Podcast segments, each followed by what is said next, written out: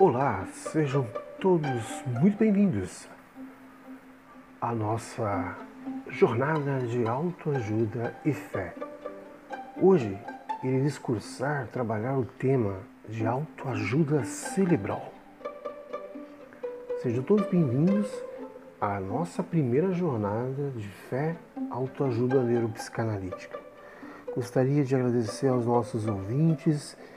Temos 1% de Israel, 1% do Egito, 1% da Rússia, 1% de Portugal, 1% de, do Japão, 1% da Itália, 5% dos Estados Unidos e 92% dos brasileiros aqui no Brasil. Então gostaria de agradecer né, a todas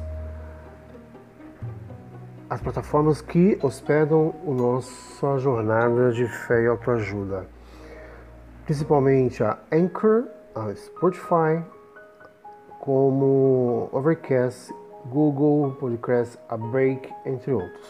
Então, gostaria de agradecer muitíssimo né, essas pessoas.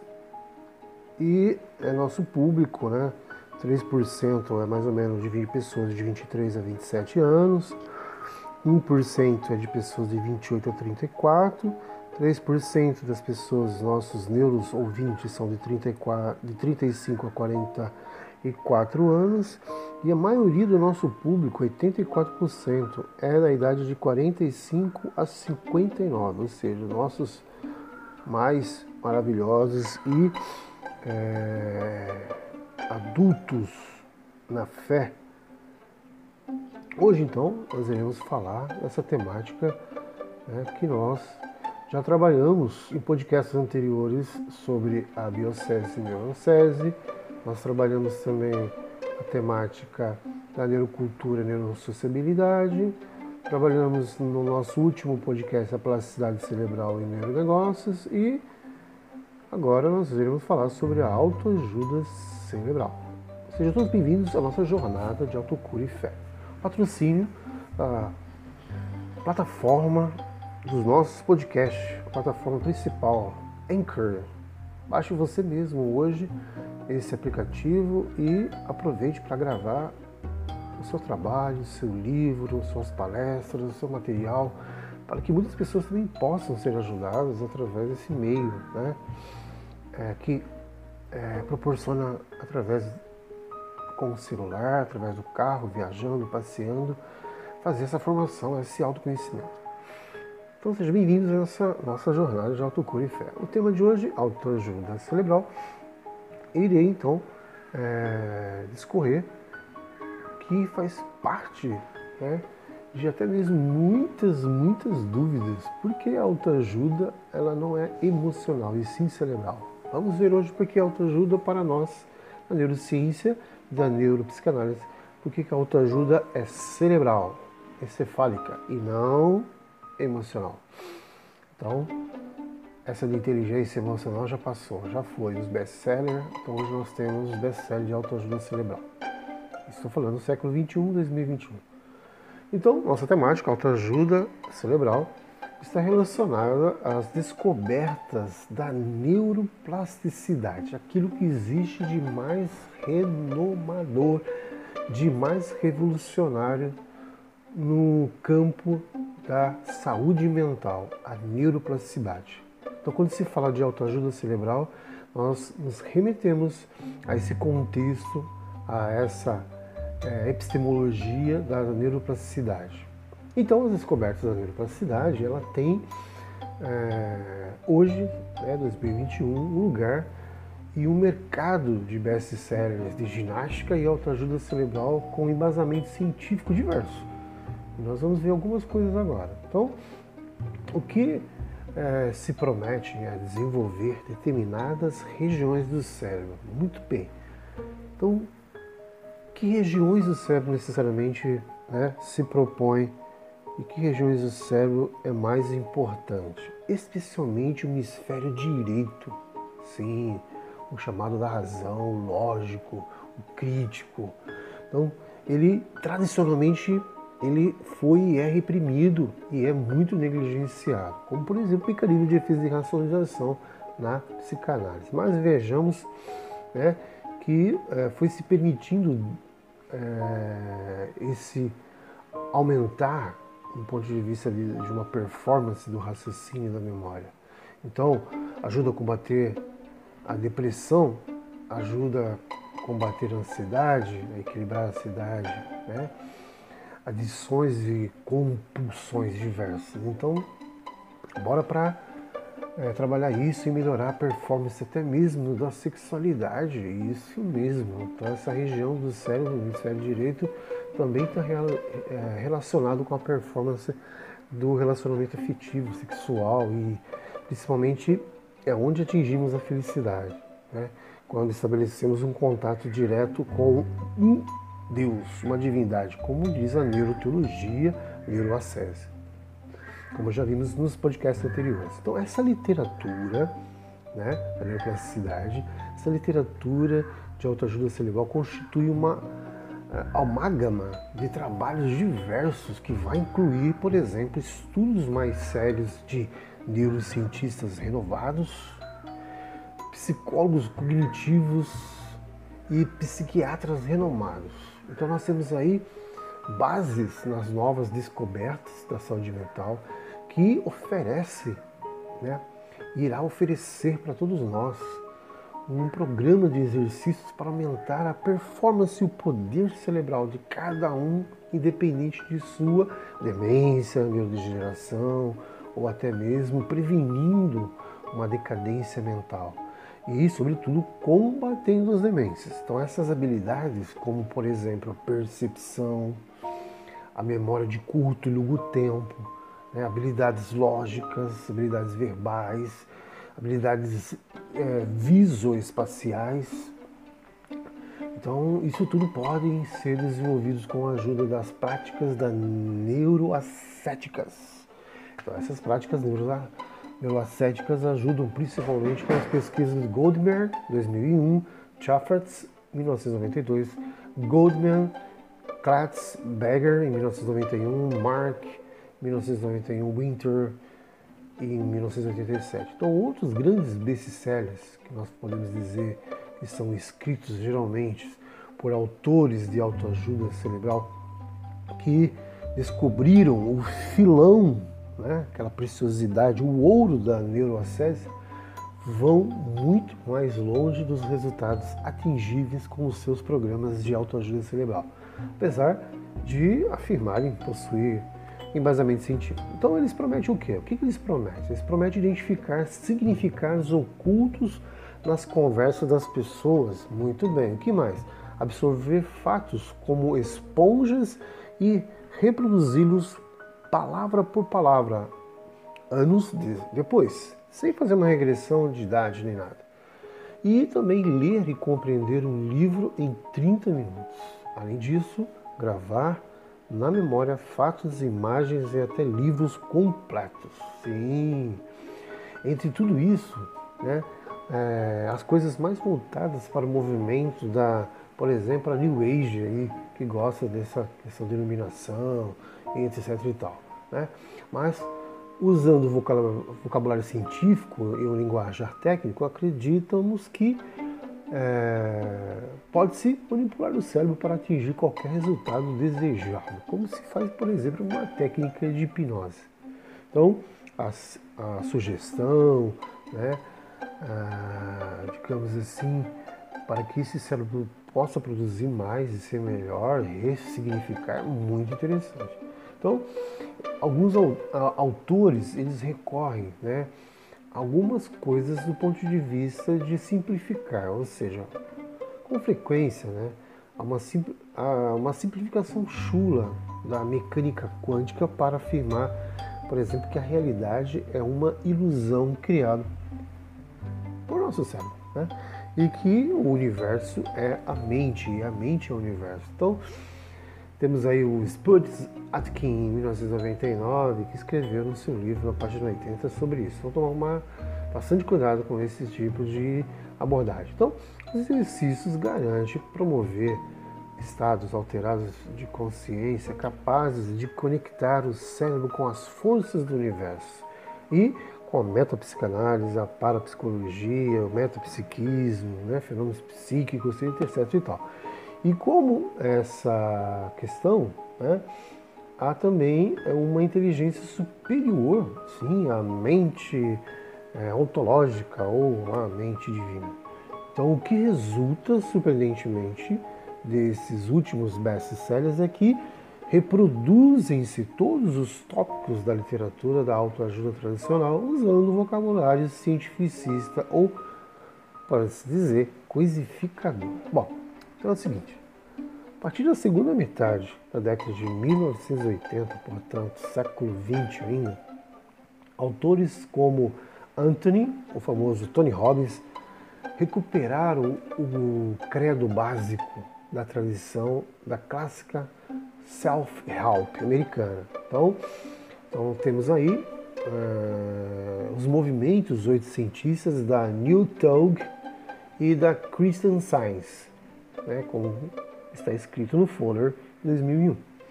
Isso quer dizer o seguinte, que a ideia do poder da mente sobre a matéria, chamada né, doravante de hum, Mind Power, e que pressupõe o poder do cérebro sobre a mente, ah, que será que irá nos dizer? Irá nos dizer que essa visão de self psicanalítico é reproduzida em uma linguagem pseudocientífica. Isso mesmo. Como, por exemplo, um self cibernético que pode ser reprogramado para obter a máxima performance pessoal, como vai escrever dizer McGee em 2005. Mas já no início dos anos 60, o cirurgião plástico nova-iorquino Maxwell Maltz descobriu um filão de ouro na ciência, né, da neurociência, ao vender o velho Mind Power oitocentista com uma roupagem cibernética, isso aí, dotando de legitimidade científica. Bom, o resultado é o seguinte: o que, que aconteceu? Né, teve aí um chamado de programação neurolinguística, ou Neurolinguist Programming, que propunha que crenças e desejos seriam uma espécie de software que pode ser instalado no hardware, ou seja, no cérebro humano. Então essa receita ela foi vendida, né, em, por exemplo, em 1960, como Bicycle Cybernetics. Isso foi vendendo até a atualidade mais de 30 milhões de exemplares no mundo inteiro, como McGee é, 2005 e Maltz 1960. Bom, esses autores, como Shirley MacLaine, lançam mão de um vocabulário cientificista e na busca de legitimidade. Falam de forças, de vibrações, eletromagnetismo, hemisférios cerebrais, como a dizer Fuller 2001 e Green 1992.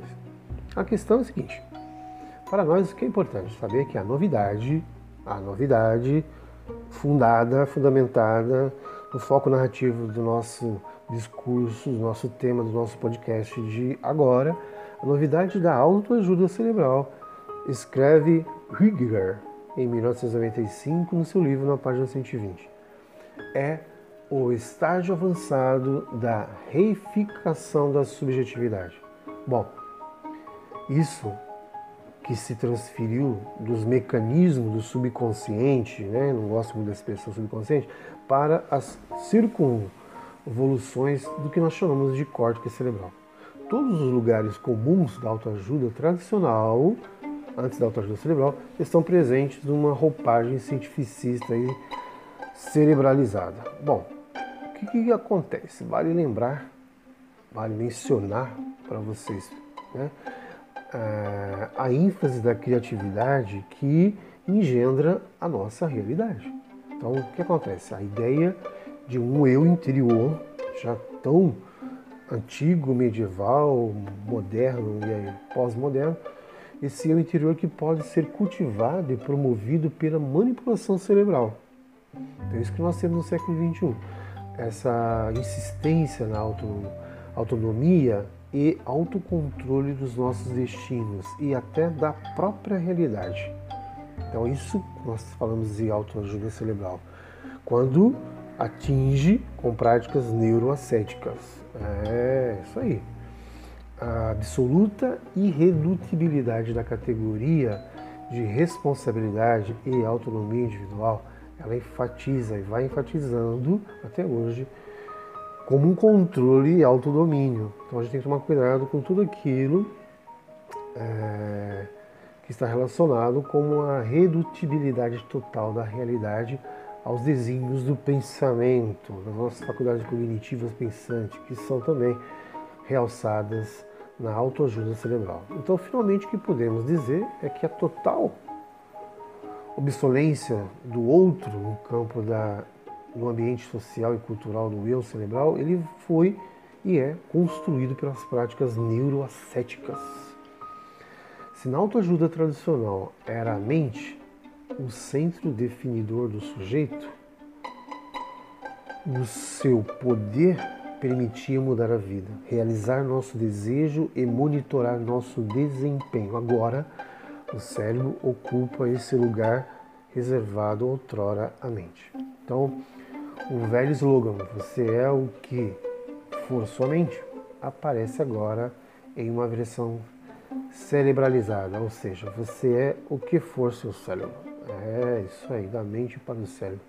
Então, nós temos aí um tópico bastante mega ultra power importante, que é pensar na autoajuda tradicional como a ideia da mente dividida em, em luta e isso nos leva a pensar em que uma parte é insubmissa e deve ser controlada ou é, é subutilizada. Então isso diretamente faz a gente remeter à tradição do cérebro duplo de Arthur Weigand e outros grandes especialistas, tal como descrita pela historiadora das neurociências Annie Haginton em 1987. Bom, na época pós-Broca, isto é, concluindo, na época posterior à descoberta da localização da faculdade da linguagem no hemisfério esquerdo do cérebro pela pelo neurolinguista francês Paul Bocard, o hemisfério esquerdo era considerado superior, ao ser responsável pelas atividades intelectuais e civilizado. E isso predominantemente predominando em homens, em homens brancos e europeus. Ora, o direito, em contrapartida, preponderava em mulheres, criminosos, índios, negros, loucos e homossexuais, segundo Reginton em suas pesquisas em 1997. Os best-sellers de autoajuda cerebral reproduzem e exploram o boom do cérebro direito, que tem lugar a partir dos anos 60, pensando muito bem nisso, invertendo a tradicional valorização do hemisfério esquerdo. Então, no contexto da contracultura e das pesquisas sobre o cérebro dividido, que nós chamamos de split brain, de Bugin, Guzenaik e Sparry, entre outros. Então, o que acontece? Boa parte dos best-sellers de autoajuda cerebral embarca na esteira da reabilitação do hemisfério direito. Um marco importante nessa tendência é a publicação em 1972 do clássico frequentemente citado The Psychology of Consciousness de Robert Ornstein, em 1972. Então, nele, o racionalismo e tecnicismo da sociedade ocidental, com sua ênfase na lógica e na linguagem, patente no predomínio do hemisfério esquerdo, teria reprimido as tendências holísticas e místicas do direito, mais próximo do pensamento oriental. Então, o que nós dizemos aí né, é que o mercado de autoajuda é inundado por uma enxurrada de títulos ligando o hemisfério direito aos mais bizarros fenômenos desde a tipificação de artistas, músicos, políticos e ditadores. Segundo a sua orientação cerebral, até a sexualidade tântrica, muito conhecida, a capacidade mediúnica e outras atividades paranormais próprias do cérebro direito. É exatamente isso confirmado.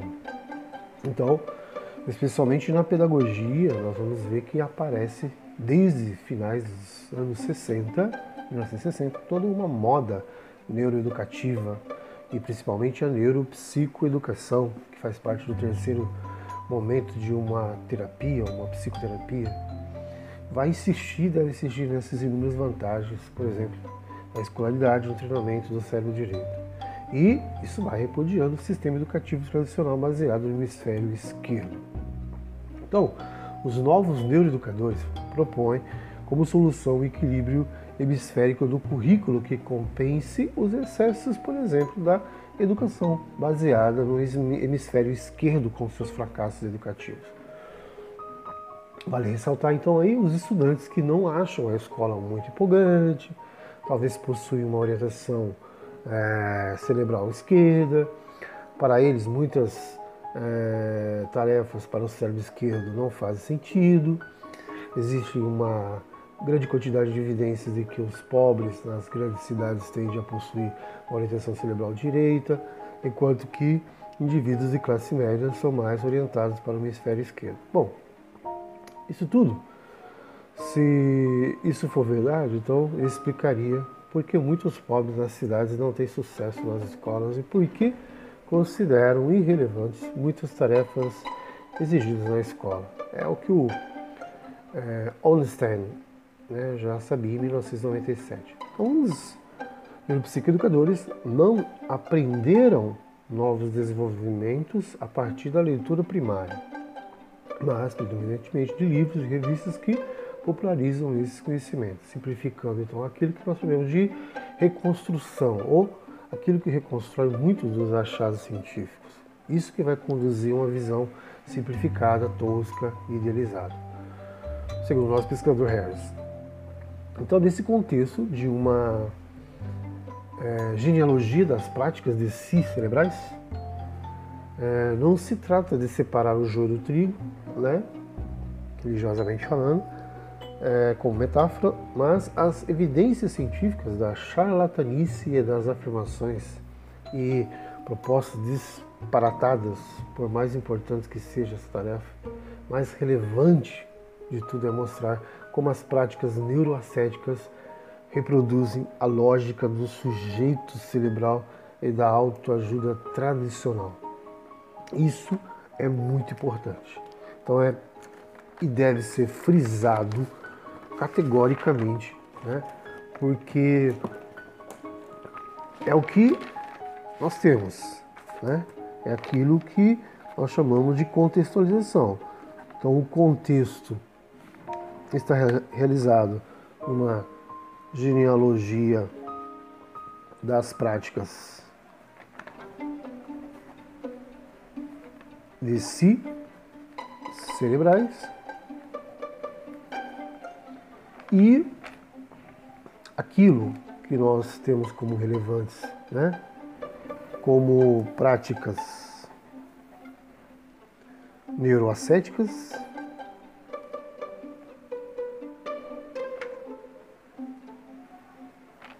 que reproduzem, né, que vão reproduzir ou que reproduzem a lógica do sujeito cerebral. E daquilo que nós sabemos muito bem da autoajuda tradicional com uma roupagem cientificista. Então, chegamos aí então ao nível das práticas de si, né?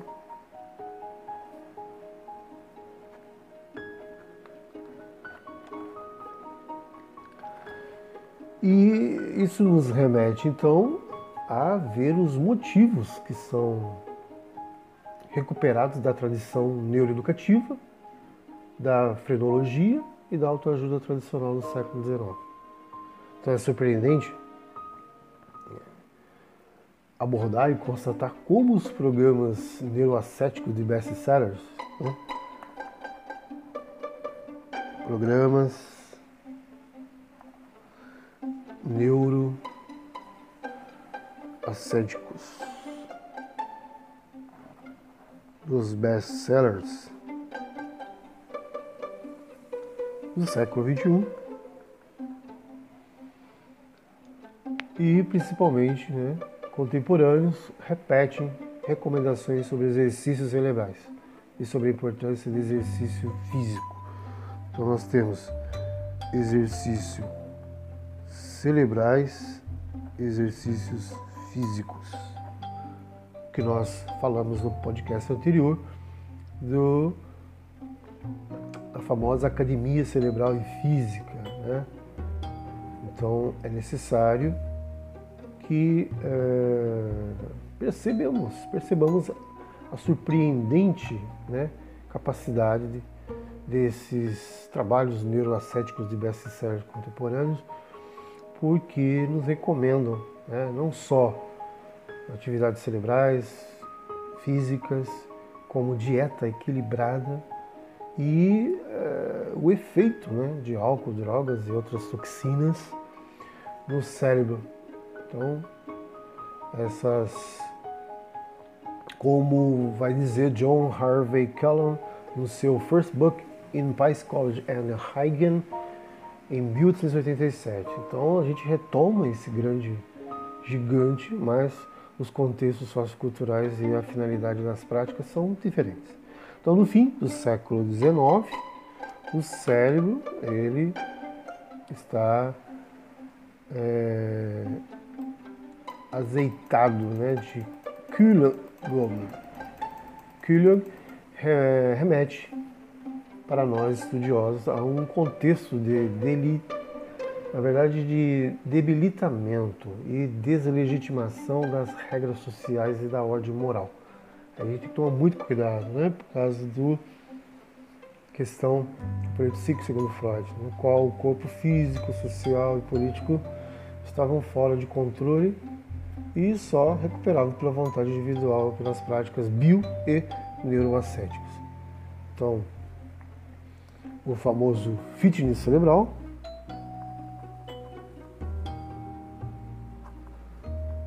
fitness cerebral, ele precisa do físico, mas o fitness cerebral destinava-se a recuperar a retidão moral e garantir a ordem sócio-moral erudita pela perda da legitimidade da autoridade tradicional. Então, o fitness cerebral, ele tem essa incumbência de trabalhar né, e recuperar. Então, é, essa questão que não é do ponto de vista da ética espinosiana, mas daquilo que sabemos, né?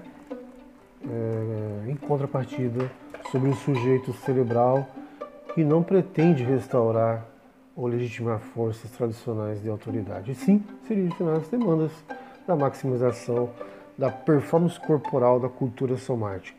Isso dentro da governmentabilidade neoliberal. Nós sabemos que, é, mesmo existindo descontinuidades nos contextos socioculturais né, e nos objetivos dessa prática, o nível das práticas em si, isto é, da neuroacese, então a neuroacese são as práticas de si. E isso, né, como níveis de prática de si, que é a neuroacese, existem assombrosas semelhanças.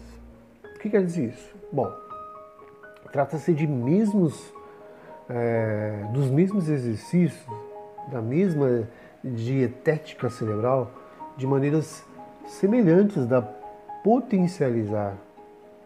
Então, o que acontece? Esse exercício, dentro dessa dietética cerebral, eles tendem a potencializar a performance cerebral.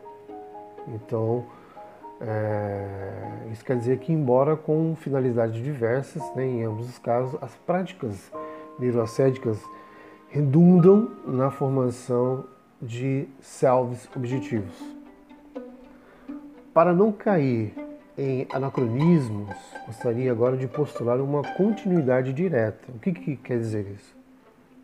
É, o que sem dúvida seria ingênuo. Né? É necessário, no entanto, é, guardar a devida distância entre os dois momentos históricos e levar em consideração diferentes fatores na formação de selvos objetivos.